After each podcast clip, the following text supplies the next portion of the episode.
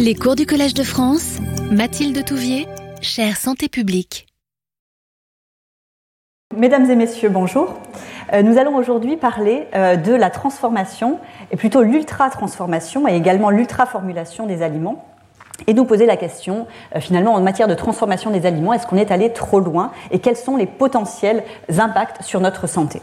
Alors, au cours d'une vie, nous ingérons donc 30 tonnes d'aliments, 50 000 litres de boissons, on l'avait évoqué lors de, la leçon inaugurale, et cette alimentation est un vecteur d'un ensemble de constituants complexes. Évidemment tout ce qui va être nutritionnel, donc les protéines, les lipides, glucides, les vitamines, les minéraux, de l'alcool parfois, euh, mais également tout un ensemble d'autres constituants non nutritionnels hein, au sens euh, biochimique euh, du terme, euh, mais qui vont également avoir des impacts potentiels sur notre santé, et en particulier certains, certaines substances, certains ingrédients comme les additifs alimentaires, et également certains contaminants qui se retrouvent dans les aliments sans qu'on ait forcément eu l'intention de les trouver à la base, donc des, des, contaminants qui peuvent provenir des pratiques agricoles, mais aussi des procédés de transformation, et ce dont on va parler aujourd'hui. Alors, tout d'abord, juste un, petit élément, euh, une petite mise au point historique. Quand on parle de transformation des aliments, euh, l'important est de ne pas jeter le bébé avec l'eau du bain, pour parler de manière euh, assez familière.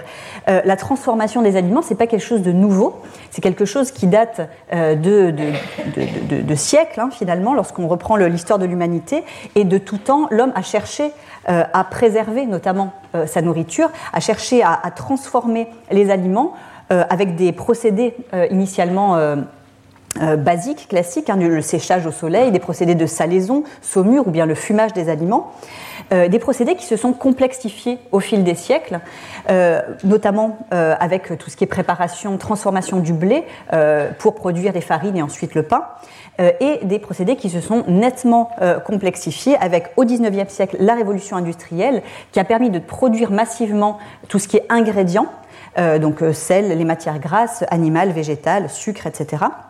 Et puis au XXe siècle, euh, la diversification massive de tous ces procédés de transformation euh, qui ont conduit à l'alimentation telle qu'on la connaît aujourd'hui, euh, procédés aussi bien physiques, extrusion, donc cuisson sous pression, moulage, etc., que chimiques. avec des réactions de type hydrogénation des matières grasses, des huiles par exemple, hydroxylation ou encore l'ajout de composés chimiques comme des additifs alimentaires par exemple. Donc tous ces procédés de transformation ont plusieurs impacts bénéfiques, euh, à la fois au niveau de, la, santé humaine, mais également euh, d'autres impacts bénéfiques. Euh, notamment, un, des, objectifs de cette transformation, comme je vous le disais, c'était la conservation des aliments et plus largement la production d'aliments qui soient sains microbiologiquement, donc de limiter le risque d'infection euh, par des bactéries pathogènes, euh, listeria, salmonelle, etc. Vous connaissez tout, cela. Euh, également des procédés de, transformation qui ont permis de pallier la présence de facteurs xénobiotiques, donc de facteurs euh, finalement étrangers qu'on souhaiterait euh, limiter, d'améliorer également la digestibilité euh, des protéines. c'est le cas pour les légumineuses, par exemple.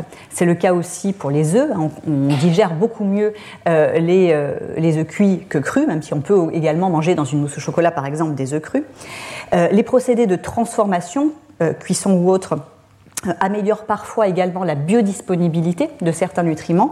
Alors c'est le cas lorsque l'on va cuire par exemple des tomates, on va concentrer euh, les, les, constituants, les micro-constituants, le lycopène hein, qu'on trouve dans les tomates par exemple, et on va améliorer aussi parfois la disponibilité, la manière dont notre organisme va pouvoir digérer, assimiler et se servir des micro-constituants que l'on ingère. Euh, certains constituants, certains même additifs qui sont ajoutés aux aliments pourraient euh, avoir des propriétés potentiellement bénéfiques. Euh, lorsqu'on s'intéresse aux additifs, on va le revoir, mais on, a, on, parle de, plus de 330 substances autorisées sur le marché européen par exemple. Euh, et donc, certains de ces additifs sont des polyphénols, certains sont des antioxydants. Donc, pourrait potentiellement cela avoir des propriétés bénéfiques également, même pour la santé humaine. on a également grâce à ces procédés de transformation, de formulation, euh, procédés industriels, euh, la possibilité de, créer des aliments qui peuvent être adaptés à certaines catégories de population, euh, par exemple des personnes âgées qui auraient des problèmes de déglutition ou bien pendant la, maladie ou des traitements pendant la chimiothérapie par exemple, pour là aussi améliorer la texture, la biodisponibilité des nutriments, faciliter la digestion et la déglutition, par exemple. et donc, de manière plus générale, ces procédés de transformation ont permis euh, de produire de manière massive des aliments euh, à moindre coût, donc avec euh, aussi une, accessibilité économique intéressante, et des aliments qui puissent être plus faciles et rapides à consommer, ce qui va évidemment dans le sens de l'évolution de nos sociétés et de nos de modes de, vie toujours pressés, notamment les modes de vie occidentaux qu'on connaît bien. Alors, du coup, l'idée, évidemment, ici, euh, n'est pas de mettre tout dans le même panier et de rejeter en bloc tout ce qui peut être transformation des aliments, euh, mais plus de se poser la question de euh, certains aliments qui sont extrêmement, et on va voir la définition, hein, extrêmement transformés, avec des formulations très complexes, avec un ajout de nombreux constituants euh, notamment d'origine industrielle, mais là aussi, attention, il ne faut pas faire d'amalgame, on va voir la différence. Euh, eh bien, est-ce qu'on est allé trop loin avec certains de ces aliments, certains de ces procédés, certaines de ces formulations? Les questions euh, sur ce, dans ce domaine-là, hein, sur l'impact de la transformation, la formulation des aliments sur la santé, ont émergé, notamment donc dans, le, dans, le, monde scientifique. Hein, euh, du fait de certaines propriétés, de certaines caractéristiques euh, d'un groupe d'aliments qu'on dit aliments ultra transformés, qu'on va définir notamment euh, avec la catégorisation NOVA, avec des caractéristiques qui sont alors déjà d'ordre nutritionnel, puisque en moyenne on a affaire à des aliments qui ont une moins bonne qualité nutritionnelle, donc une teneur plus élevée en sucre, en acides gras saturés, en avec moins de fibres, moins de vitamines. Là aussi, on parle d'une moyenne. Hein. Tous les aliments dits ultra transformés ne sont pas forcément euh, moins bons nutritionnellement. Ce sont deux dimensions différentes. Euh, on se pose également la question euh, d'un impact potentiel de certains ingrédients et notamment de certains additifs. Là aussi, tous ne sont très certainement pas délétères, mais certaines études expérimentales, et notamment vous le verrez dans le séminaire qui va suivre euh, grâce aux, travaux du docteur Benoît Chassin, euh, certaines études ont pointé des risques potentiels pour la santé de, certains additifs qui commencent euh, là à, sérieusement poser question. risques potentiels d'autres ingrédients également industriels ou d'autres procédés de transformation. On a, comme je vous le disais, affaire à des aliments euh, qui ont été aussi conçus pour être conservés plus longtemps, mais ça veut aussi dire euh, des aliments qui vont rester euh, plus longtemps sur les étagères, dans les rayons, et donc plus longtemps au contact des emballages, qui peuvent être plastiques ou d'autres types, avec la question de, la migration potentielle de certaines substances depuis les emballages vers la matrice alimentaire, et du coup la question potentielle de ces de, l'impact de ces contaminants sur la santé. Euh, on se pose aussi la question euh, des, composés qui sont créés lors des procédés de transformation, donc néoformés, qui ne sont pas initialement dans les matrices alimentaires, mais qui, sont, euh, donc, qui apparaissent au cours des procédés de transformation, et du coup de leur impact sur la santé. Et puis, question de la modification de, finalement de, la matrice alimentaire, hein, quand on transforme de manière intense, que ce soit physiquement ou chimiquement, euh, les aliments, les matières premières euh, euh, pour créer ces aliments dits ultra transformés, quels impacts sur la vitesse d'ingestion, sur le, la biodisponibilité des nutriments et des autres substances, et plus généralement sur la santé à long terme de tous ces procédés-là. Donc c'est en cela, c'est tous ces éléments-là qui ont euh, les scientifiques à se poser la question euh, de euh, l'impact potentiel de ces aliments, de ce degré de transformation et de formulation sur la santé. Alors, pour étudier justement tout ça, les liens entre degré de transformation et risque de pathologie à long terme, il a fallu se, doter de classifications. Il fallait bien dans nos études épidémiologiques, nos études de consommation en population, euh, pouvoir classer, pouvoir différencier les aliments consommés selon leur degré de transformation. Et donc pour cela, plusieurs euh, classifications ont été proposées euh, au niveau européen, au niveau international. Donc vous en avez ici une, une, liste. Et on va plus spécifiquement parler de la classification NOVA aujourd'hui. et, détailler celle-ci, puisque c'est celle qui a été le plus décrite, le plus détaillé et qui a fait l'objet de travaux euh, sur les liens entre euh, la part d'aliments dits ultra transformés grâce à cette classification et euh, le risque de pathologie chronique dans les différentes études épidémiologiques. Mais il faut savoir quand même que l'ensemble de ces classifications, il y a beaucoup de points communs. Il y a certes certaines différences, mais quand même pas mal de similitudes, et notamment pour tout ce qui est dans l'extrême du spectre, pour ce qui est l'identification des aliments dits ultra transformés. Alors comment est-ce que cette classification NOVA permet de différencier euh, les aliments selon leur degré de transformation? Eh bien, euh, elle permet de les classer en quatre groupes. Le premier groupe, ce sont les aliments dits euh, pas ou peu transformés. Donc ici, on a au maximum, hein, euh, retirer la partie non comestible. On peut avoir euh, euh, exercé certains procédés de transformation, comme par exemple la cuisson à l'eau, ou bien réfrigérer des aliments. Donc on a, des, transformations qui sont relativement basiques ici. Donc on va trouver tout ce qui est fruits, légumes, la viande, le poisson, les œufs. Donc voilà, tous les, aliments finalement de, de base qu'on a, qu'on retrouve dans notre régime alimentaire. Le groupe 2, ce sont les ingrédients culinaires. Donc ce sont euh, des ingrédients qu'on ne va pas consommer tels quels. Euh, dont on va se servir pour cuisiner, pour transformer les aliments. Donc euh, sel, sucre, les matières grasses, etc. Dans le groupe 3, on a ce qu'on appelle les aliments transformés. donc là, typiquement, c'est ce que l'on obtient lorsqu'on cuisine à la maison ou bien de manière industrielle, hein, lorsqu'on transforme les aliments, finalement en utilisant les aliments de base du groupe 1 euh, et en les cuisinant, en les modifiant euh, avec l'ajout des ingrédients culinaires du groupe 2 euh, notamment. Donc là, on va retrouver tout un ensemble d'aliments de, d'aliments qu'on consomme fréquemment. Donc on peut avoir les fromages par exemple, on a des conserves de légumes avec seulement l'ajout de sel. le pain, par exemple. Donc, on a tout un, ensemble d'aliments dans cette catégorie qui font partie de, donc très largement de, nos régimes, notamment en France.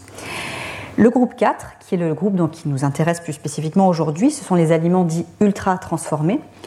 Euh, ce sont des aliments qui vont avoir subi d'importants procédés de transformation donc, euh, qui peuvent impacter notamment fortement la matrice alimentaire, et ou, généralement ce sont, les deux, mais ça peut être l'un ou l'autre, euh, qui contiennent des substances euh, qui ont été ajoutées comme des additifs alimentaires ou d'autres substances d'origine industrielle, donc huile hydrogénée, maltodextrine, sirop de glucose, etc.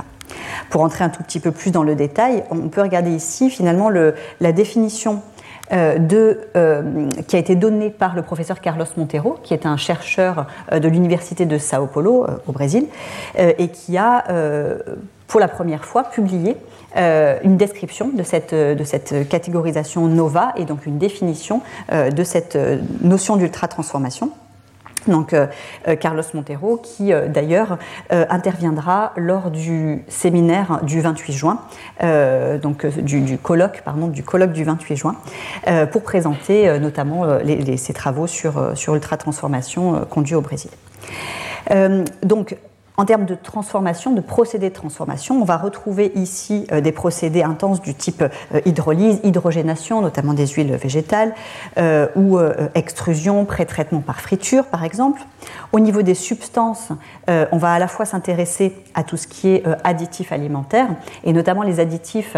Alors là, pour le coup, ça n'a pas de, définition réglementaire, mais, notamment des additifs dits cosmétiques, c'est-à-dire les additifs dont on, on pourrait se passer, qui ne sont pas là euh, en premier lieu pour assurer euh, la santé du consommateur, donc euh, minimiser le risque microbiologique par exemple, mais qui sont là vraiment pour améliorer la couleur, l'aspect, la texture du produit, donc tout ce qui va être colorant, émulsifiant. ou édulcorant par exemple. et puis on a aussi dans cette catégorie tous les autres ingrédients, je vous le disais, qui ne sont pas au sens réglementaire, alors ça, ça dépend évidemment des pays. Euh, voilà, euh, selon euh, la réglementation européenne ou américaine, par exemple, la définition des additifs n'est pas forcément la même. Donc certaines fois, certaines substances sont considérées comme additifs, d'autres pas. Mais on va retrouver ici tout ce qui est arôme, dextrose, sirop de glucose, fructose, maltodextrine, etc. Alors, Quelques exemples simplement, donc diapo d'ailleurs, euh, enfin exemples euh, inspirés de, des diapositives du professeur Carlos Montero. Euh, vous retrouvez ici dans la première colonne les aliments donc non transformés. Donc vous avez par exemple ici le fruit orange ou banane, et dans la deuxième le, sont pendant, donc ultra transformés, qui sont souvent des formulations. Vous voyez ici la liste d'ingrédients, donc vous ne voyez pas le, détail, hein, mais vous voyez ici qu'en tout cas par rapport à bah, Orange, on a ici une liste d'ingrédients qui est très complexe et qui est principalement constituée de, alors de nutriments de type sucre par exemple et d'additifs alimentaires ou d'autres substances texturant avec alors parfois, il y a quand même 2%, quelques pourcents euh, de l'aliment originel, hein, de fruits euh, ici, mais euh, parfois pas du tout. Et c'est le cas, par exemple, dans cet exemple-là, où il n'y a pas du tout de banane à l'intérieur, mais on a un stick pour enfants qui reproduit l'allure, l'aspect, l'odeur et, potentiellement à peu près le goût d'une banane. Donc, vous voyez la différence ici. Alors, un, point très important ici, je vous disais, il ne faut pas faire l'amalgame entre produits industriels et produits ultra transformés selon cette définition on trouve, et on a la chance de trouver euh, sur le, marché euh, français, euh, tout un ensemble de produits industriels qui ne sont pas ultra transformés. vous voyez ici, on a pris l'exemple de, soupe. Vous avez une soupe ben, industrielle hein, qu'on trouve toute faite, qui, d'un point de vue composition, est exactement la même chose que si on la faisait à la maison, donc des légumes avec parfois des exhausteurs de goût, mais du type sel ou de l'huile végétale par exemple.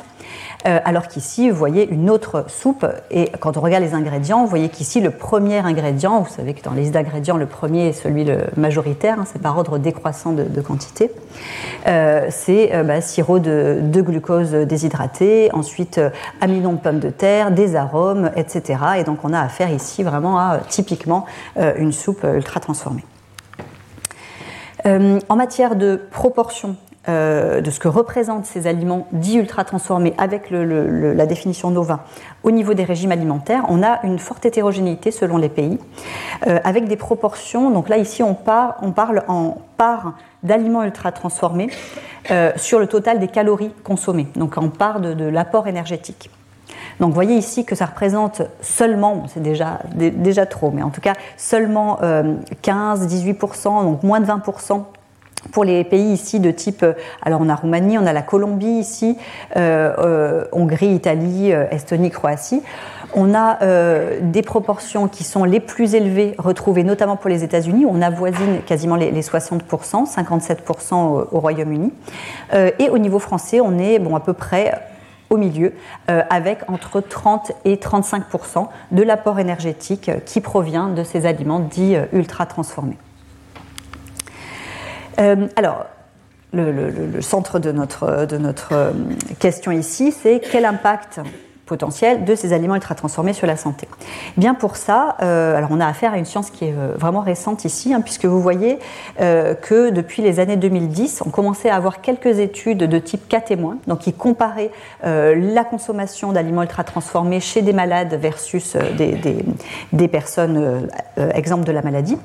mais on avait finalement très peu d'études prospectives et donc seulement à partir de donc, 2015, 2016, 2017 les, trois premières études prospectives en Espagne et au Brésil, euh, qui s'intéressaient, donc d'une part dans une cohorte d'enfants euh, au lien entre euh, aliments ultra transformés et euh, problème, enfin dyslipidémie, donc bilan lipidique, et puis au niveau de la cohorte espagnole, SUN, au lien entre aliments ultra transformés et risque de surpoids, d'obésité et d'hypertension. Donc c'était les premières études qui ont mis en évidence une relation entre aliments ultra transformés et santé de manière prospective. Et donc à ce moment-là, il n'y avait euh, encore aucune étude euh, sur tout ce qui est cancer, maladie cardiovasculaire, euh, les troubles digestifs, symptômes dépressifs, mortalité, diabète, etc. Donc c'est dans ce contexte-là qu'on a souhaité, nous, dans l'étude Nutrinet Santé, s'intéresser à ces questions et apporter des éléments de réponse puisqu'on avait euh, euh, des données vraiment très fines. Alors je ne vais pas refaire encore la présentation de Nutrinet, elle s'y prête à chaque cours, mais bon, je pense qu'il y a certaines personnes qui l'ont déjà eu plusieurs fois, donc je vais vous résumer ici les choses. Euh, donc Nutrinet, hein, c'est vraiment une, une web cohorte, une cohorte avec un suivi sur Internet qu'on a lancé en 2009 euh, elle réunit aujourd'hui plus de 174 000 adultes et euh, sa caractéristique, c'est vraiment d'essayer de, collecter les informations les plus détaillées possibles sur l'alimentation des participants, avec notamment ce qu'on appelle des enregistrements alimentaires de 24 heures répétés euh, au fil du suivi. Et dans ces enregistrements alimentaires, on va collecter des informations sur les aliments génériques, est-ce que vous avez consommé une pizza, une soupe, etc. Mais également, on va jusqu'à demander le nom commercial et la marque des produits. Et pour ce à quoi on s'intéresse aujourd'hui, c'est particulièrement important du fait de la forte variabilité des consommations selon les marques et notamment des, des consommations, des compositions et notamment euh, des, compositions en additifs alimentaires. Euh, on a également une collecte d'informations sur tout un, ensemble d'autres paramètres euh, liés à l'activité physique, à d'autres aspects qui vont nous permettre notamment d'ajuster, donc de limiter les biais de confusion dans les études épidémiologiques qu'on conduit dans la, cohorte. on a une biobanque, et donc je, je dirais un mot ici puisqu'on a vraiment un projet en cours pour essayer d'explorer ces notions d'ultra-transformation, additifs et santé en, utilisant euh, ces échantillons de sang et d'urine qu'on a collectés sur, une, sur 20 000 participants de cette cohorte. Euh, on est en train, euh, et là, notamment dans le cas de dans ce, dans ce projet sur les additifs alimentaires et les, aliments ultra-transformés, de collecter les sels pour étudier le microbiote intestinal des participants, et ce, en partenariat avec l'équipe du docteur Benoît Chassin. Euh, et puis, évidemment, donc c'est une cohorte, hein, donc on mesure, on, se renseigne sur l'état de santé des participants au fil du suivi euh, et euh, on valide notamment les cas de différentes pathologies qui vont nous, intéresser ici. simplement ici, donc on est en train aussi de détendre Nutrinet à l'étranger et ici, simplement pour souligner qu'au niveau du Brésil, par exemple, c'est le professeur Carlos Monteiro, dont, dont j'ai évoqué le nom, qui pilote Nutrinet Brésil, vraiment sur le même modèle euh, que Nutrinet français. donc on va pouvoir, là, dans quelques temps, puisqu'ils ont commencé très récemment, on va pouvoir dans quelques temps euh, comparer des résultats, comparer des, modes de vie, des associations euh, entre les, deux cohortes avec des méthodologies similaires. Donc voilà le site de l'étude. Hein. Pour ceux qui ne sont pas déjà Nutrinotes, je vous invite à, vous inscrire, à participer à l'étude, puisque c'est une, étude qui, pour laquelle on recrute toujours de nouveaux volontaires. même si on a déjà un, pool de volontaires, on est toujours intéressé par de nouveaux participants. Euh, donc, comme je vous le disais, on collecte euh, les aliments consommés, les portions, etc., euh, mais également les marques des aliments. Lorsque les participants nous disent qu'il s'agit d'un aliment du, commerce, on demande la marque et on a maintenant aussi la possibilité, lorsqu'on remplit sur, sur tablette ou smartphone, de directement scanner le code barre, ce qui facilite la saisie. On n'a pas à chercher la marque et en plus pour nous, ce qui permet un lien direct avec la base de données Open Food Facts, donc qui est une base euh, donc en, accès libre, hein, une base, euh, euh, une application, un site web gratuit qui permet de, qui donne des informations sur les aliments, sur leur composition, donc avec les, données qui sont sur l'emballage. Hein. donc on a, on connaît la présence de tel ou tel additif. On a le Nutri-Score qui est calculé, y, y, compris pour les aliments pour lesquels le Nutri-Score n'est pas encore sur l'emballage.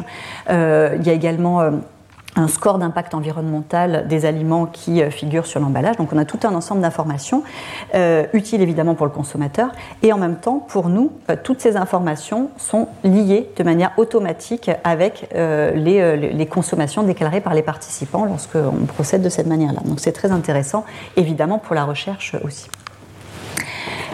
donc ces informations-là, euh, donc on a ce lien entre les aliments consommés, les aliments de marque consommés euh, via Open Food Facts. On a aussi fait le lien, nous, euh, avec la base de données de Locali, qui est euh, une, euh, une, base de données gérée par euh, l'ANSES et l'INRAE sur les aliments industriels, les aliments avec un, code barre en France, et qui aussi nous, renseigne sur toute la, composition, la présence d'additifs, etc. Et une autre base qui s'appelle donc Mintel GNPD. Et ça, ça nous permet vraiment de pouvoir différencier entre, bon ici deux cassoulets par exemple en boîte consommés, et bien les additifs qui sont présents. Et vous voyez ici, ça peut être une composition très différentes. Euh, je, reprendrai un, autre exemple plus tard, mais on a euh, pour les biscuits au chocolat par exemple aussi euh, une composition qui est vraiment très différente et donc on a des données vraiment très fines ici. Donc grâce à ces données collectées de consommation, notre, question initiale était vraiment de, euh, de, savoir est-ce qu'il existe un lien entre la teneur, la part d'aliments ultra transformés dans notre régime et euh, l'incidence de différentes maladies, alors notamment euh, cancer, maladies cardiovasculaires, diabète, surpoids et obésité, et plus généralement variation de poids au cours du suivi, et mortalité. Donc ceux voilà, qui n'avaient jamais été euh, euh, étudiés jusqu'à présent. Et la subtilité ici, je vous disais que dans les hypothèses potentielles d'explication des liens entre aliments ultra-transformés et santé, euh, il y a la question nutritionnelle. Si je vous dis qu'en moyenne, ces aliments ultra-transformés sont de moins bonne qualité nutritionnelle, on pourrait se dire, bon, bah, on sait déjà que manger trop gras, trop sucré, trop salé et pas assez de fibres, c'est pas bon pour la santé. Donc si c'est seulement de remontrer ça encore une fois, on enfonce un petit peu une porte ouverte et donc on montre pas grand-chose de neuf.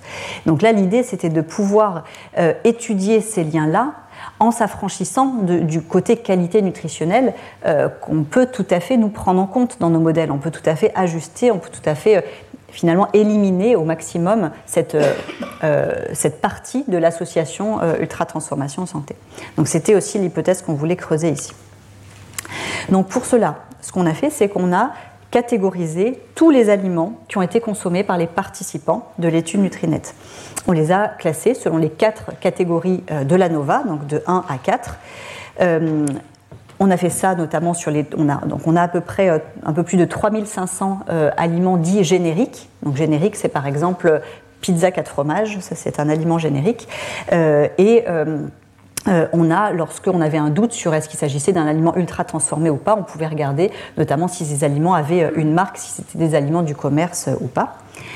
et puis, on a calculé, donc ça c'est au niveau des aliments qui ont été classés, au niveau des individus, des participants, ce qu'on a calculé, c'est la proportion des aliments ultra transformés sur le régime alimentaire total.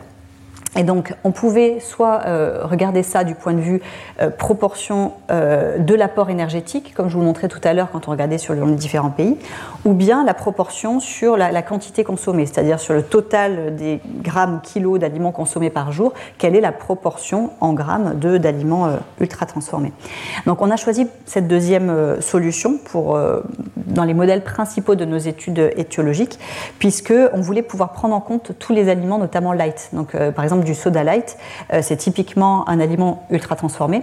Et si on regarde la part, la contribution à l'apport énergétique, ben, c'est zéro, puisqu'il y a zéro calorie. Donc on ne voulait pas louper ces aliments-là. Donc on a plutôt travaillé sur la part en grammes euh, la, de la quantité totale d'aliments consommés euh, dans le régime alimentaire. Donc ça, c'était notre variable d'intérêt. Alors, je ne vais pas rentrer dans le détail méthodologique hein, ici. Euh, on a, euh, comme d'habitude, évidemment, quand on étudie, par exemple, le, lien, l'incidence de cancer, ben, on exclut de cette analyse spécifique les personnes qui ont déjà eu un cancer avant euh, le démarrage de l'étude. Donc, ce sont des, choses qui vont expliquer pourquoi dans les différents articles, on n'a pas exactement toujours le même nombre de participants. en fonction de la question, on n'a pas les mêmes exclusions à la base. Euh, on va travailler, on a travaillé hein, pour ces, euh, modèles-là, avec euh, ces études-là, avec des modèles de Cox pour la plupart des pathologies, des modèles mixtes pour l'étude de la variation de poids. Là aussi, ce sont des, considérations statistiques, mais pour vous dire qu'on utilise des, modèles adaptés à, ces données-là. Et chose conceptuellement un petit peu plus intéressante, on a appliqué ce qu'on appelle des, ajustements, on a réalisé des ajustements. pour ceux qui ont assisté au cours plus méthodologique initialement, L'idée ici, euh, c'est de pouvoir éliminer les potentiels biais de confusion, c'est-à-dire de pouvoir étudier le lien entre aliments ultra-transformés et euh, santé, euh, indépendamment du fait que bah, les personnes qui consomment plus ou moins d'aliments ultra-transformés vont avoir des profils sociodémographiques, de mode de vie, tabagisme, alcool, etc., différents de ceux qui en consomment moins.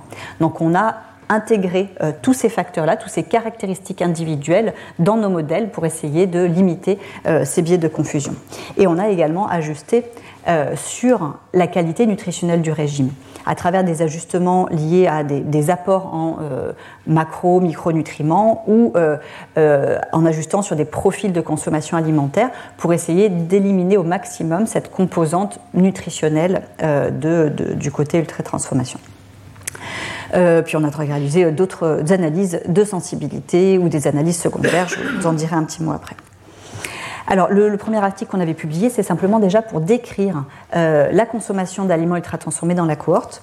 et donc, on a ici obtenu des chiffres du type, donc on avait à peu près 18% de, du, poids des aliments, de, de, la quantité totale d'aliments en, grammes ou en kilos par jour qui étaient des aliments ultra transformés.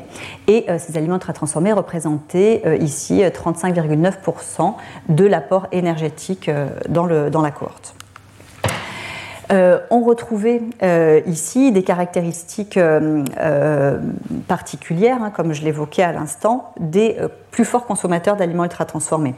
Donc globalement, c'était des personnes qui étaient plus jeunes, qui avaient moins d'antécédents familiaux de pathologie, mais aussi liés à l'âge, et également des plus faibles consommateurs d'alcool. Là aussi, c'est lié à l'âge. à l'inverse, je dis à l'inverse, puisque ça, ce sont des facteurs qui auraient plutôt tendance à biaiser les associations dans un sens moindre, moindre risque de pathologie. Et à l'inverse, on a des, associations avec des facteurs de mode de vie qui auraient tendance à augmenter potentiellement le risque de maladie. Donc un niveau d'études plus faible, moins euh, d'activité physique. Euh, plus de tabagisme euh, et puis des apports nutritionnels globalement, des apports moins bons d'un point de vue nutritionnel. Donc plus de, de sucre, de sel, moins de fibres, etc. Euh, donc tout ça, c'est évidemment en moyenne et ça explique, et, enfin ça justifie plutôt le pourquoi on ajuste sur l'ensemble de ces facteurs-là dans nos modèles. On tient compte de tout ça dans nos modèles. Alors, en matière de contributeurs, de groupes d'aliments contributeurs euh, à l'apport en aliments ultra transformés, on retrouvait en tête tout ce qui était produits sucrés. Donc, ça peut être là les barres chocolatées, les bonbons, etc., confiserie, euh, voilà. tout ce qui va être fruits et légumes mais euh, ultra transformés. Donc ça peut être des préparations à base de fruits dans lesquelles ont été ajoutés des arômes ou des édulcorants, enfin ce, type de, choses. Euh, tout ce qui était euh, boisson, donc avec les sodas et autres boissons non gazéifiées ultra transformées.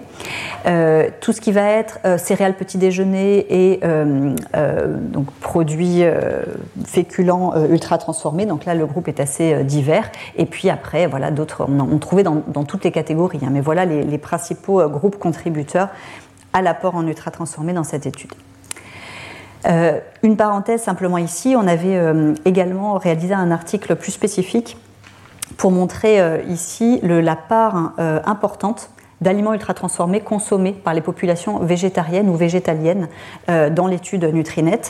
Euh, c'était simplement ici pour montrer euh, deux choses. Enfin, le, fait que ces aliments ultra transformés, ce ne sont pas seulement la junk food, ce ne sont pas seulement les fast-food, les sodas, etc. Ça peut être aussi, je disais à l'instant, hein, des fruits et légumes ultra transformés. Ça peut être, par exemple, ici beaucoup des galettes de légumineuses, donc des substituts aux produits carnés qui vont, euh, dans leur formulation, contenir euh, des émulsifiants, des texturants, etc., qui remplacent notamment hein, des matières grasses euh, animales, par exemple. et donc voilà, c'est pour montrer que le groupe est assez divers et puis pour montrer aussi que là on a affaire à des populations qui souvent, là aussi, hein, ce sont des, moyennes, mais souvent veulent bien faire, font attention à leur alimentation, voilà, et pour le coup vont consommer des aliments pour lesquels eh ben, on ne sait pas finalement l'impact sur la santé et on se pose de sérieuses questions euh, sur l'impact de la santé à long terme de certains de ces, aliments-là. Euh, donc en matière de lien avec la santé, qu'est-ce qu'on a observé? Donc on a la première étude étiologique, donc de lien avec la santé, c'était sur le risque de cancer. Et on a observé euh, que euh, une plus forte part d'aliments ultra transformés dans le régime alimentaire était associée à un risque accru euh, de cancer, alors de cancer au global, et c'était significatif également pour, en particulier pour le cancer du sein et notamment le cancer du sein après, enfin post-ménopause. Euh, en matière de, quantification de cette association, dans, cette euh, cohorte, ce qu'on observait, c'est que lorsqu'on prenait 10 points de plus dans la part d'aliments ultra transformés dans le régime, euh, on avait une augmentation de risque de l'ordre de 12% de cancer au global et 11% lorsqu'on s'intéressait au cancer du sein. C'est ce qu'expriment ici les hazard ratios, enfin les les risques relatifs, on va dire. Euh, ici, cette augmentation de 12% euh, pour le cancer au global et de 11% pour le cancer du sein. Alors, autre manière de présenter, donc ça, ça s'appelait un forest plot, ce, graphique-là. Autre manière de présenter des résultats, euh, donc avec des tableaux ici, un classique, on observait également un lien avec le risque de maladie cardiovasculaire. Donc, au global et également lorsqu'on séparait maladies cérébrovasculaires, comme par exemple l'accident vasculaire cérébral ou les accidents ischémiques transitoires. ou bien donc cérébrovasculaire ou bien coronarien, donc infarctus du myocarde par exemple. avec ici alors, je n'ai pas mis la légende, hein, vous trouvez tout ça dans les, papiers, notamment beaucoup de, ces articles Aliments ultra transformés et santé ont été euh, réalisés par euh, Bernard Srour, euh, qui, qui, était en, thèse et puis maintenant en postdoc avec moi dans, l'équipe.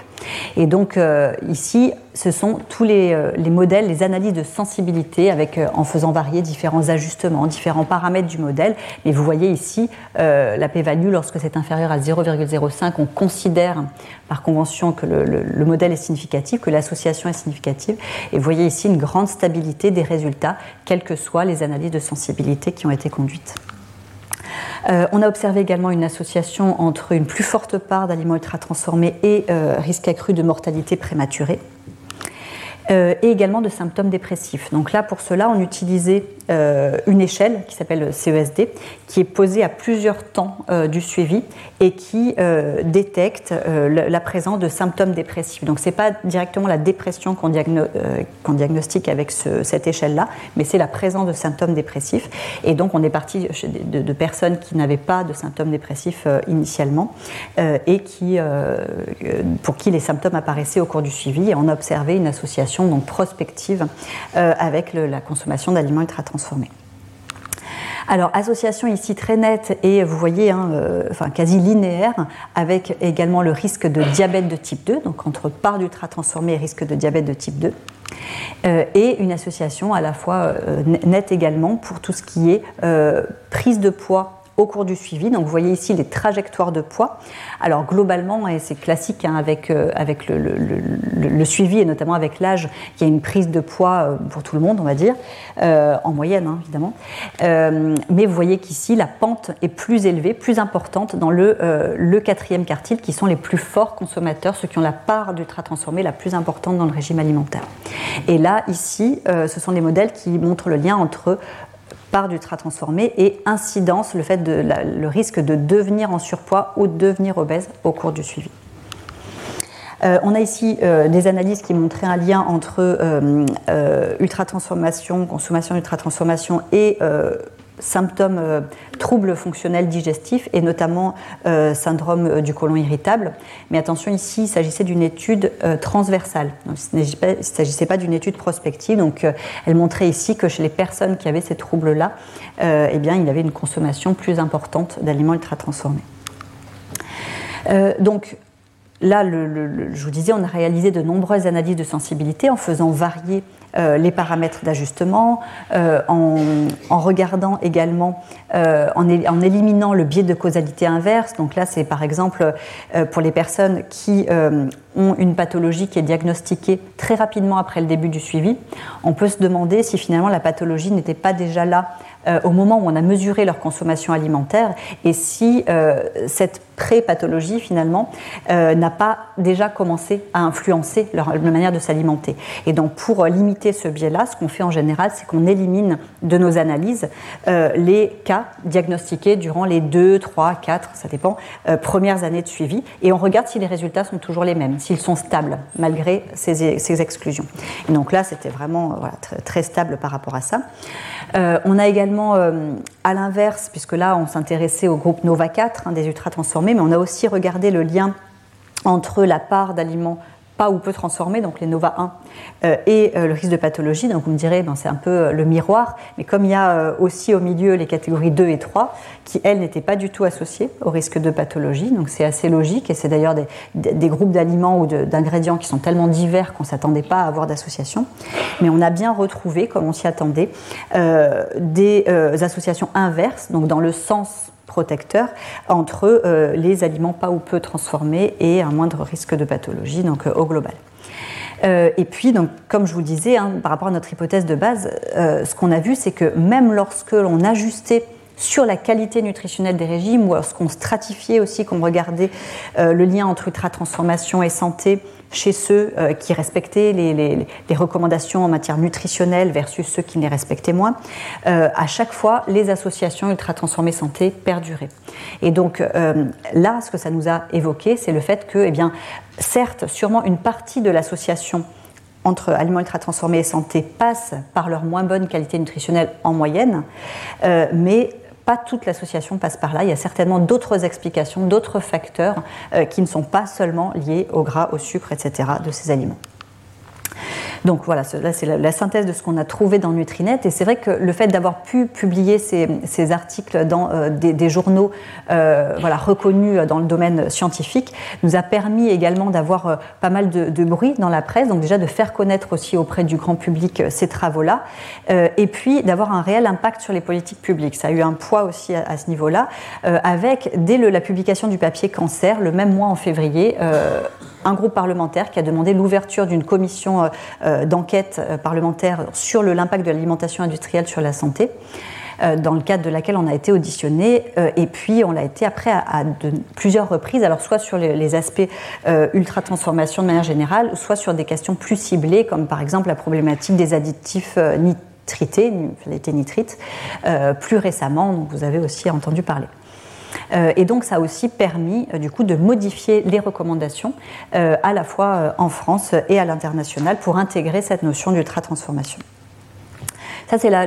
C'est une synthèse en français de, des travaux qui ont été publiés dans Nutrinet Santé, les travaux que je viens de vous présenter là, et qui a qui est paru dans les cahiers nutrition et diététique. Euh, et donc, ce qui est intéressant, je vous disais que c'est une science assez récente, mais c'est une science qui évolue très rapidement. Donc, depuis euh, ces quelques travaux-là, donc là j'ai remis ici en jaune les trois études prospectives qui préexistaient. Euh, il y a les, sept études dans Nutrinet Santé qu'on a, qu'on a observées, mais vous voyez qu'ici maintenant, on a plus de 70 études prospectives dans le monde qui ont confirmé ces résultats-là, avec donc des, des, des, outcomes, donc des effets santé très divers, hein, à la fois euh, d'ordre cardiovasculaire, euh, cancer, euh, obésité, etc., dans des pays très différents sur tous les, continents du globe, et des études des, cohortes, des populations qui sont là aussi très différentes. Donc on a une, une, matière scientifique qui s'accumule de manière très importante et exponentielle ces dernières années, montrant des liens entre aliments ultra transformés et santé. Euh, on a notamment euh, euh, réalisé une revue narrative de ces, relations-là et également une, discussion sur les mécanismes et notamment ceux portant sur le, microbiote intestinal avec l'équipe du docteur Benoît Chassin. donc une revue qui a été publiée dans le Lancet Gastroentérologie l'été dernier. Alors, on commence à avoir pas mal de méta-analyses. Méta-analyses, hein, pour rappel, ce sont des résumés chiffrés des études épidémiologiques sur les liens entre, euh, donc euh, ici ultra transformés et euh, tel ou tel aspect de santé, des, des méta-analyses qui portaient sur les pathologies de manière globale ou sur des pathologies plus ciblées, ici sur surpoids, obésité. J'en ai encore listé tout un ensemble ici, donc il y en a de, de plus en plus qui sortent, et qui, de manière cohérente, montrent vraiment les liens entre consommation ultra transformée et différents, différents problèmes de santé. Alors j'ai essayé de synthétiser ici, parce que je sais que c'est enregistré, donc vous aurez toutes les références ici, euh, les dernières méta-analyses qu'on a pu euh, trouver euh, sur ultra transformés et différents, différents aspects, diabète, hypertension, obésité, etc. et sachant que des méta-analyses là sont en cours, notamment avec l'équipe du professeur Carlos Montero, pour vraiment avoir une, une synthèse très actualisée de ces relations-là. Alors, euh, lorsqu'on s'intéresse aux aspects euh, d'ultra-transformation, d'additifs alimentaires, en tout cas des choses pour lesquelles on pressent des effets délétères, euh, on ne peut pas à long terme mettre en place des essais contrôlés randomisés où on va intervenir en donnant en conseillant un régime alimentaire ou en donnant des substances potentiellement délétères euh, et en voulant mesurer ça à long terme sur des risques graves de type cancer, maladie cardiovasculaire, etc. Donc pour des problèmes éthiques, évidemment, on ne peut pas faire ce genre de choses. Par contre, à court terme, sans mettre en danger l'avis des participants. Lorsqu'on s'intéresse à des, euh, essais qui peuvent durer euh, quelques semaines à peine, on peut tout à fait mettre en place ce type d'essai contrôlé randomisé. Il y en a eu un sur, notamment très connu, de l'équipe de, de, Kevin Hall aux États-Unis, qui a montré que déjà avec deux fois deux semaines d'intervention, aliments ultra transformés versus un régime euh, euh, équivalent en termes de calories mais euh, non transformé, il y avait déjà une surconsommation dans le groupe ultra transformé et une augmentation d'une prise de poids déjà sur cette courte période-là. Donc ça fait partie des, essais qui sont des, études qui sont là aussi donc avec une approche complètement différente hein, d'intervention cette fois-ci, mais qui sont intéressantes pour, pour essayer de comprendre aussi là les mécanismes qui peuvent relier aliments ultra transformés et santé. Euh, et il existe, lorsqu'on regarde euh, sur euh, Clinical Trials, donc c'est une, donc une plateforme sur Internet qui répertorie des essais, les essais contrôlés randomisés qui sont en cours dans le monde. Lorsqu'on se lance dans un essai contrôlé randomisé, on va notamment déclarer, mettre notre protocole sur cette plateforme-là pour, pour indiquer que cet essai-là est, en cours. et donc il y en a plusieurs en cours sur aliments ultra transformés et santé qui, ont qui sont répertoriés sur cette plateforme. Alors, euh, bah, finalement, comment est-ce qu'on explique ces associations, ces observations euh, entre euh, ultra transformés et santé? Alors, il y a la piste nutritionnelle, donc on l'a évoqué. là, on peut citer pour, pour étayer cette piste nutritionnelle une méta-analyse qui a été publiée récemment et qui montre à la fois que, en moyenne, alors encore une fois, c'est en moyenne. Hein. J'évoquais tout à l'heure euh, l'exemple des soda light. Les soda light, euh, d'un point de vue nutritionnel, euh, zéro calorie, zéro apport en sucre, etc. On ne peut pas dire que ce soit un mauvais aliment nutritionnellement. par contre, d'un point de vue ultra transformation, on est complètement entre les, édulcorants ou les colorants qui sont présents dans ce produit-là. On est vraiment dans un aliment dit ultra transformé. Donc ce sont quand même deux choses différentes. Mais en moyenne, quand même, on a une moins bonne qualité nutritionnelle, à la fois dans la composition.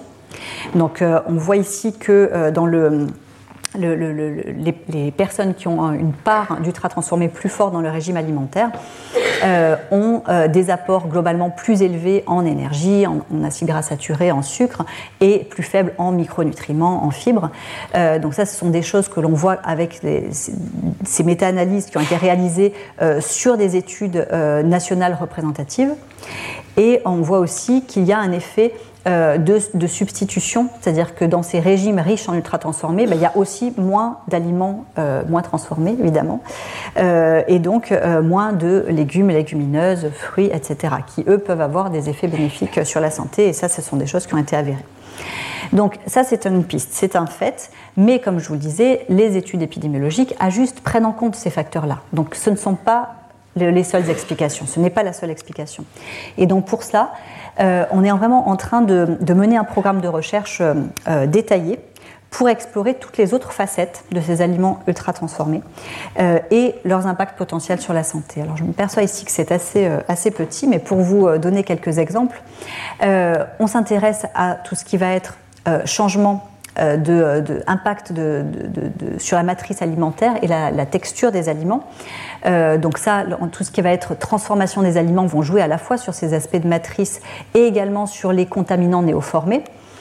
Euh, tout ce qui va être également formulation des, des, produits, donc avec les additifs alimentaires, les autres ingrédients, et puis le fait aussi euh, d'avoir ce contact prolongé avec les, matériaux, euh, les matériaux d'emballage. Donc tout ça, ce sont les pistes qu'on explore maintenant euh, dans notre laboratoire de recherche et qui peuvent jouer sur différentes facteurs intermédiaires de santé avant d'en arriver aux pathologies de type cancer, maladie cardiovasculaire, etc. Il peut y avoir des euh, problèmes au niveau euh, donc euh, dyslipidémie, tout ce qui va être modification du microbiote intestinal, on va le voir dans le séminaire dans un instant. ça peut aussi, ces relations peuvent être médiées par une augmentation du poids, par des processus inflammatoires, de stress oxydant, euh, résistance à l'insuline, etc. Et donc c'est vraiment ce qu'on explore à l'heure actuelle dans le cadre d'un programme notamment euh, donc, financé par l'Institut national du cancer, euh, par le, l'European Research Council, le ministère de la Santé et par la Fondation Bettencourt. Alors, euh, notre, euh, notre, manière de procéder euh, dans, dans, le cadre de ce programme de recherche, c'est d'abord d'évaluer l'exposition à ces différents facteurs, donc aux additifs alimentaires, aux matériaux de contact ou aux contaminants néoformés.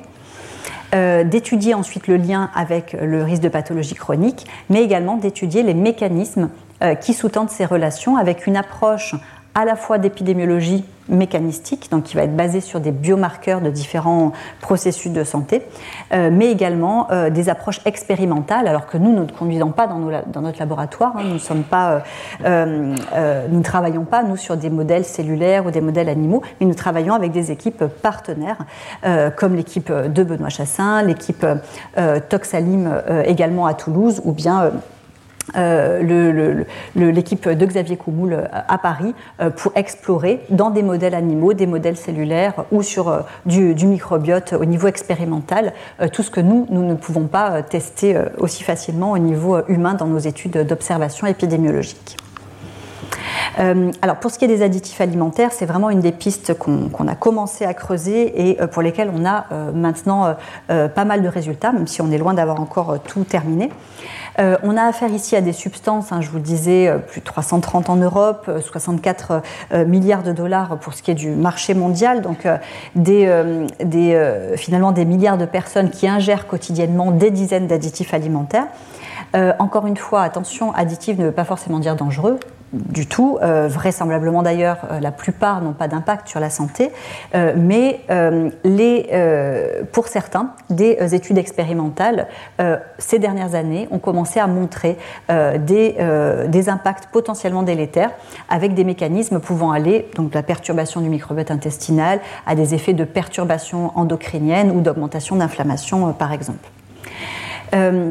la question, les questions qu'on se pose, c'est quels sont les effets à long terme chez l'homme, puisque jusqu'à euh, récemment, jusqu'à notamment Nutrinet, on n'avait quasiment aucune étude euh, qui avait la possibilité d'explorer ces relations euh, à, long terme chez l'homme.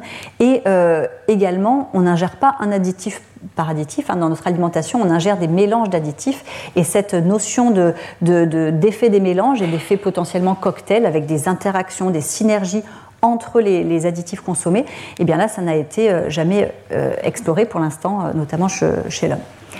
Donc, pour l'instant, on a affaire, finalement, on a, on a, affaire à des substances qui sont réglementées, évidemment. Donc, il y a des expertises collectives détaillées, poussées, qui sont conduites au niveau européen par l'EFSA, euh, par exemple, au niveau américain par le, la FDA, euh, qui vont permettre de fixer les doses autorisées dans les aliments.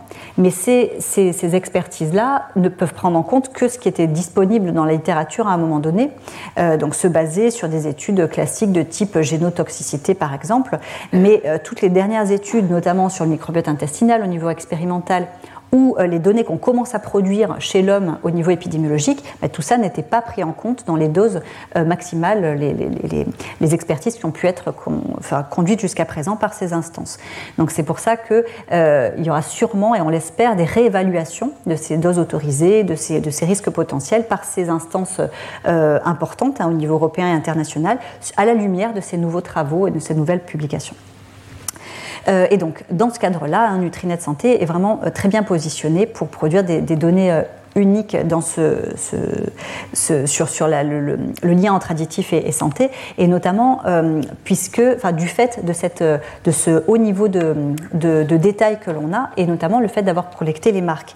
Euh, ce sont des données que n'ont pas les autres cohortes au niveau international, et vous voyez que lorsqu'on s'intéresse euh, à des, notions, donc gras, sucre, etc., bon, il peut y avoir des variations hein, de composition évidemment, mais on a moins de variations que ce qu'on peut avoir pour les additifs alimentaires. Vous voyez ici entre différentes marques. Alors, ces données de composition euh, sont peut-être plus les bonnes. Il y a peut-être eu des reformulations. Simplement pour vous, euh, vous donner un exemple. À l'époque, on avait pris ces, données-là pour, euh, sur Open Food Facts au, démarrage du projet. Et vous voyez qu'on a des, ça peut aller de 0 à 10, 15 additifs différents selon les marques. Donc, c'est vraiment très important d'avoir cette notion-là quand on veut, en recherche, évaluer les liens, l'exposition aux additifs et les liens avec la santé. Alors, euh, on a réalisé un premier travail donc avec Éloi Chazela, euh, euh, qui était mon doctorant à l'époque, où dans la base de données Open Food Facts, on avait regardé quels étaient les additifs qu'on retrouvait le plus fréquemment dans les produits. Et donc, on retrouvait hein, dans le top ici 50 d'additifs, on avait tout ce qui était acide citrique, lécithine, amidon modifié, mais on retrouvait aussi pas mal d'additifs pour lesquels les études expérimentales ont posé des, des questions, avec par exemple les nitrites, acésulfame potassium, sucralose qui sont des édulcorants, certains émulsifiants également.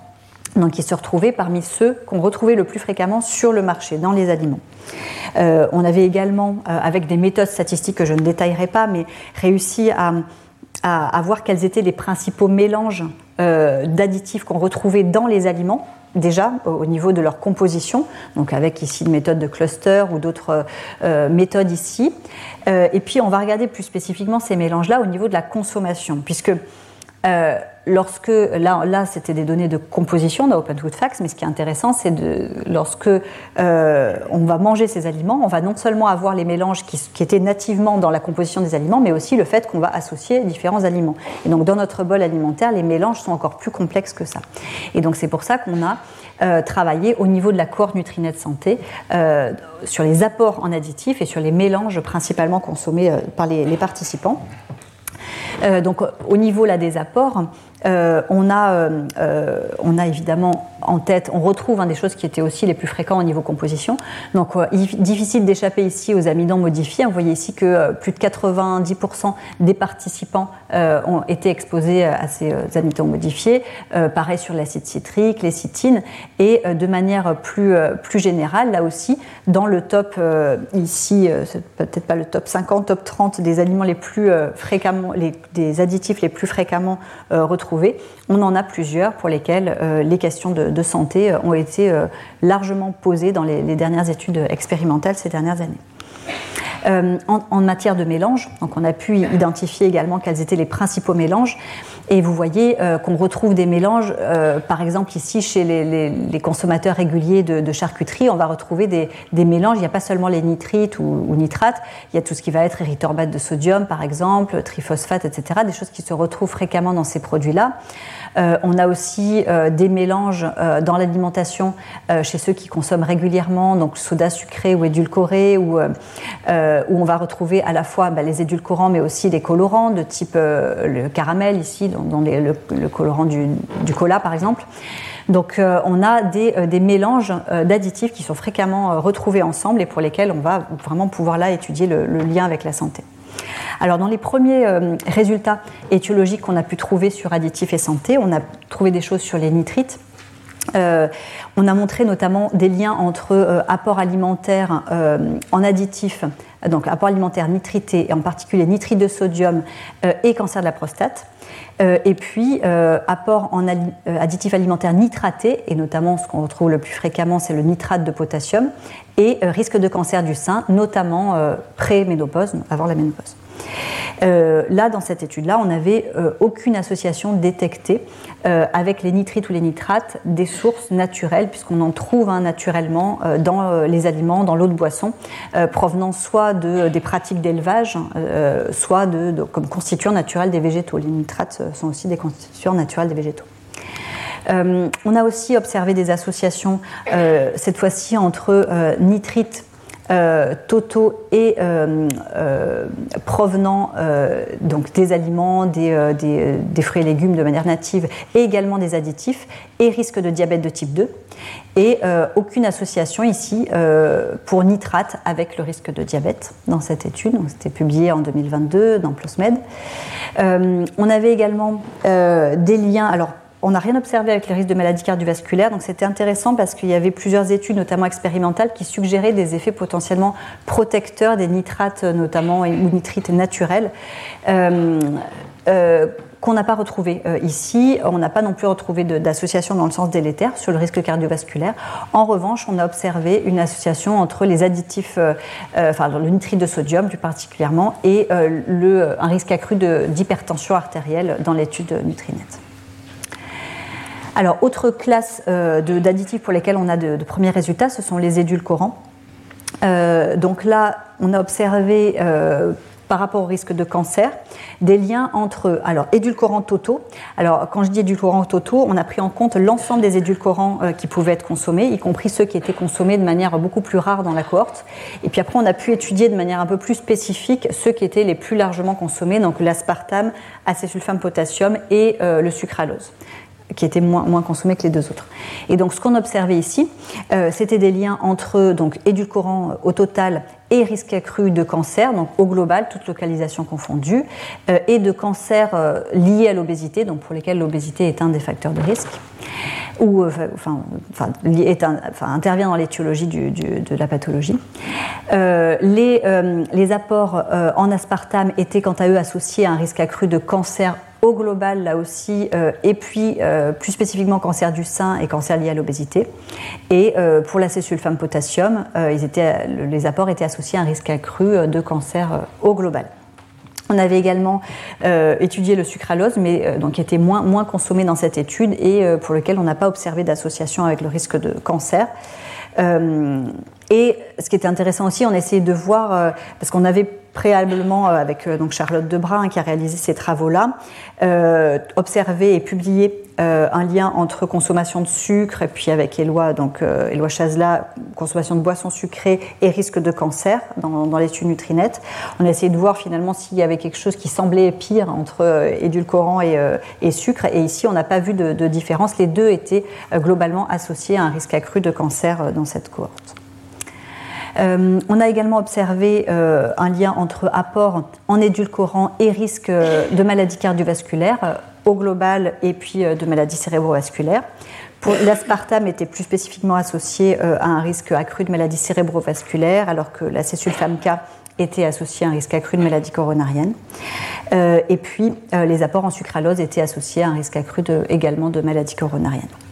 Et donc là aussi, euh, les deux, enfin, on n'a pas vu de, bénéfice de substituer finalement le sucre par les édulcorants ou l'inverse d'ailleurs. Euh, on a, donc ça, ces travaux-là ne sont pas encore publiés, donc on a, on a rendu notre révision, donc on attend la décision du journal, euh, mais on a observé des associations entre édulcorants, là aussi au global, l'aspartame et l'acésulfame potassium et sucralose et risque de euh, diabète de type 2 euh, avec euh, tout un, voilà, un ensemble d'analyses de, sensibilité pour voir la robustesse de ces résultats, notamment le biais de causalité inverse qui est particulièrement potentiellement important sur ce travail-là et, pas de bénéfice non plus ici de substituer le sucre par les édulcorants pour la prévention du diabète, voire enfin, ici en tout cas on montre qu'il y a des, potentiellement des risques d'après cette étude. autre euh, type d'études qu'on a conduites sur les, additifs, on s'est intéressé aux émulsifiants et donc là, euh, notamment très inspiré par les travaux expérimentaux euh, de l'équipe du, docteur Benoît Chassin, on a voulu voir pour la première fois ce que ça donnait au niveau humain et donc avec Nutrinet. Et on a observé ce sont des travaux là aussi qui ne sont pas encore publiés, qu'on a, soumis pour publication. Euh, un risque accru entre, euh, la, consommation, l'apport en euh, 7 émulsifiants et 3 groupes globaux d'émulsifiants et risque accru de cancer. Euh, euh, ici, euh, donc on, avait notamment des résultats pour tout ce qui était monoédiglycéride d'acide gras. ici, donc sodium stéaroïl lactylate, citrate de sodium, les caragénanes aussi. ici, graines de caroube, goxanthane et triphosphate. et puis, de manière plus globale, le, groupe global des, celluloses, lactylate et, toujours les esters de monoédiglycéride d'acide gras.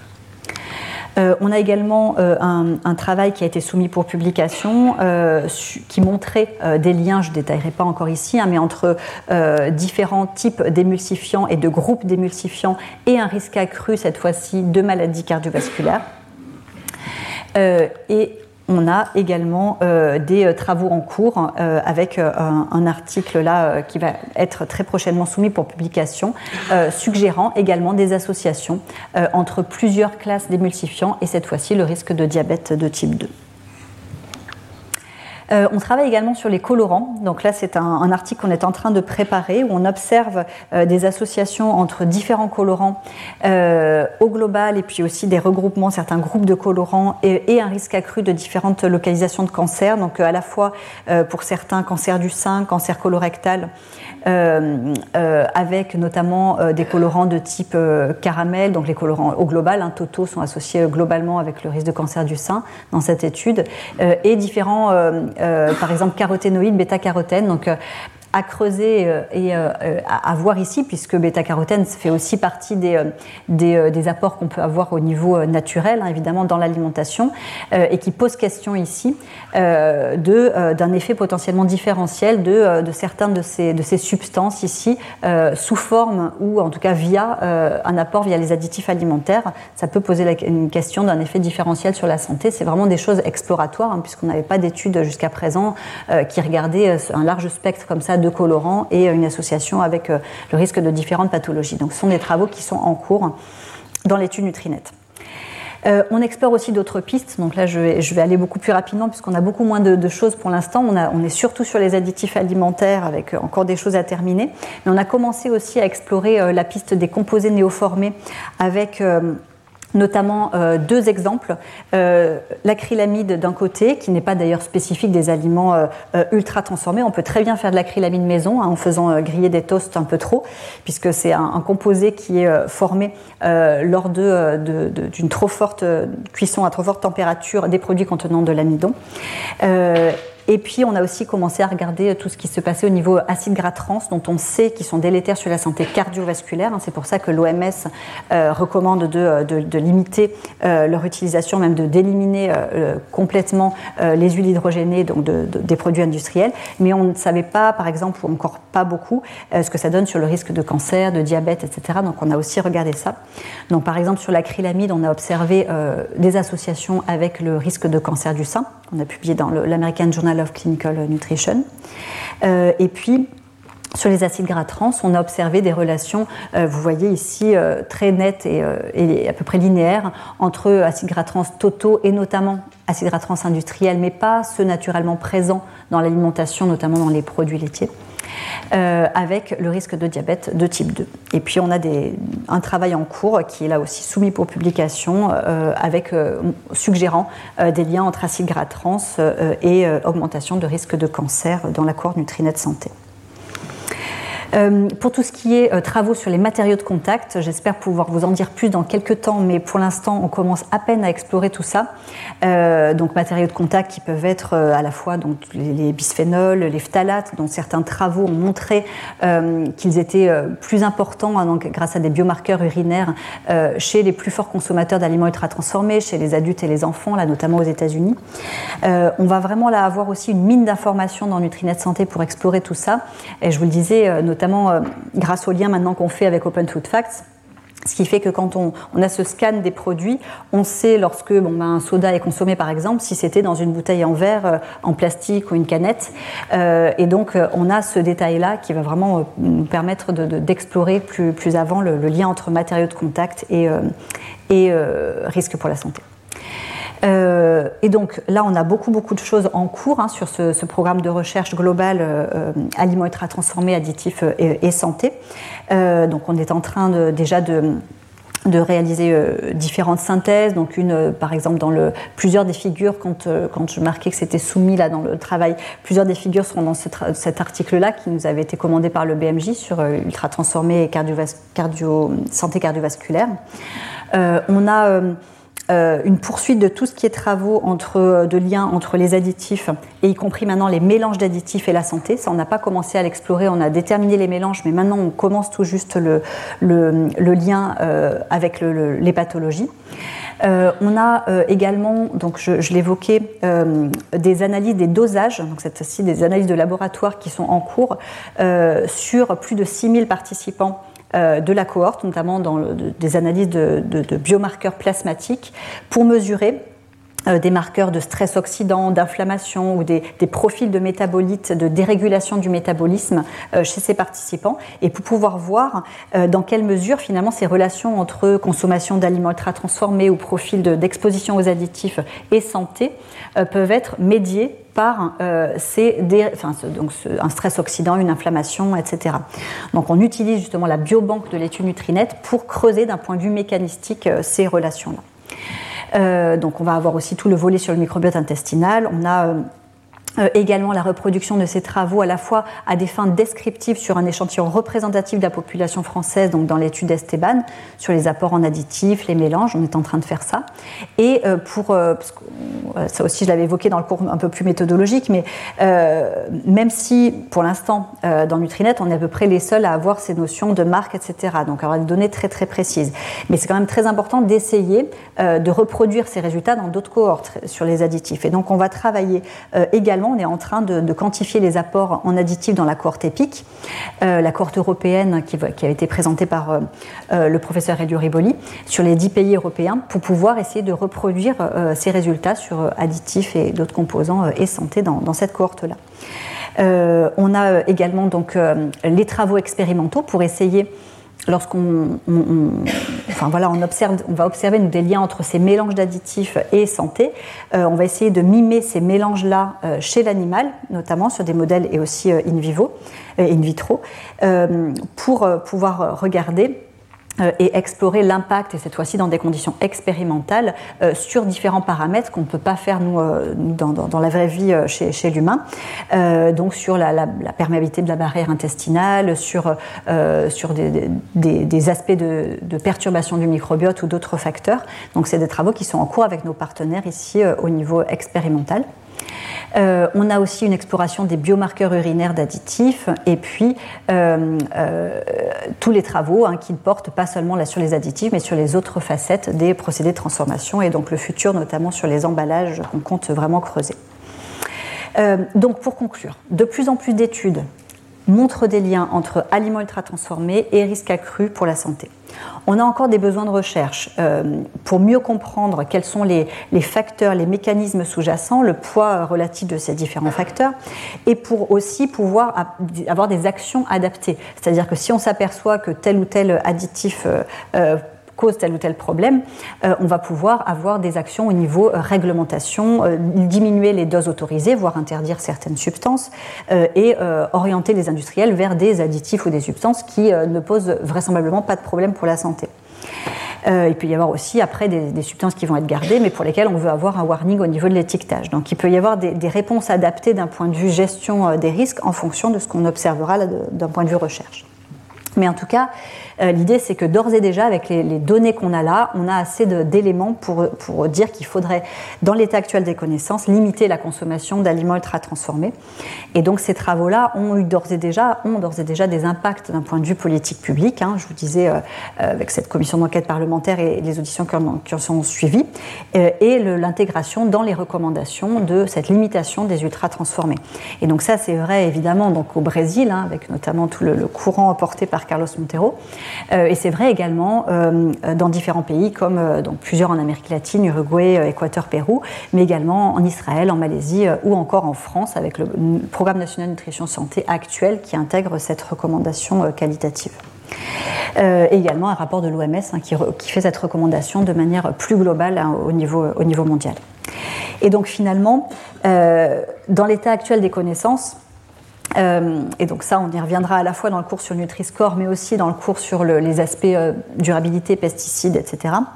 Euh, ce qu'on sait à l'heure actuelle de l'impact des aliments sur notre santé, il y, a, trois niveaux. Il y a le côté nutritionnel, donc trop gras, trop sucré, trop salé, etc., qui joue sur la santé, ça c'est sûr, et c'est important de le rappeler quand même, puisqu'on entend parfois des courants où certaines personnes voudraient substituer tout par le côté ultra-transformation, c'est-à-dire du moment qu'on mange pas ultra transformés, alors tout va bien. Ah non, parce qu'on peut avoir des aliments qui ne sont pas ultra transformés, mais pour autant euh, qui ne sont pas bons nutritionnellement. Hein. Si on mange matin, midi et soir des kilos de gâteaux au chocolat maison, euh, c'est pas parce que c'est maison que ce sera bon pour la santé. Donc, euh, ce sont deux dimensions complémentaires. Donc, il y a la dimension nutritionnelle, la dimension ultra transformation et puis il y a la dimension contaminants environnementaux et notamment pesticides. Et cela, pour l'instant, en tout cas, en pratique, euh, ça peut se traduire au niveau de l'étiquetage, alors par le Nutri-Score au niveau euh, nutritionnel, euh, par, pour ce qui est pesticides, le logo agriculture biologique, en tout cas pour l'instant c'est ce qui couvre cette, cette notion-là. Et euh, nous ce qu'on voudrait c'est pouvoir proposer une amélioration, une, une évolution plus tard du Nutri-Score pour intégrer euh, une information graphique qui euh, donne une, notion d'ultra-transformation des aliments. Et ça je vous en reparlerai puisqu'on conduit à l'heure actuelle, on a conduit un, essai contrôlé randomisé dans Nutrinet pour tester cette nouvelle version du Nutri-Score. Et donc on aura l'occasion de, de réaborder cela dans le cours du 30 juin, il me semble, euh, portant spécifiquement sur le Nutri-Score. Euh, et donc, pour, euh, finir, on a rendez-vous tout de suite avec le docteur Benoît Chassin pour parler de, de ces aspects-là additifs et impact, notamment sur le microbiote intestinal. Et la semaine prochaine, on se retrouvera pour parler de différents, de différents aspects, alors d'idées reçues en matière de nutrition, de lien nutrition-santé, régime détox, gluten, effet du vin, du lait, des probiotiques, etc. sur la santé. et le séminaire du professeur Marie Préau viendra compléter cette, cette notion-là avec une approche finalement socio-anthropologique de ces, notions de fake news et, de la manière dont la population s'en empare et des conséquences que ça peut avoir sur nos habitudes alimentaires. Voilà, mais écoutez, je, je vous remercie pour votre attention. Retrouvez tous les contenus du Collège de France sur www.colège-2-france.fr.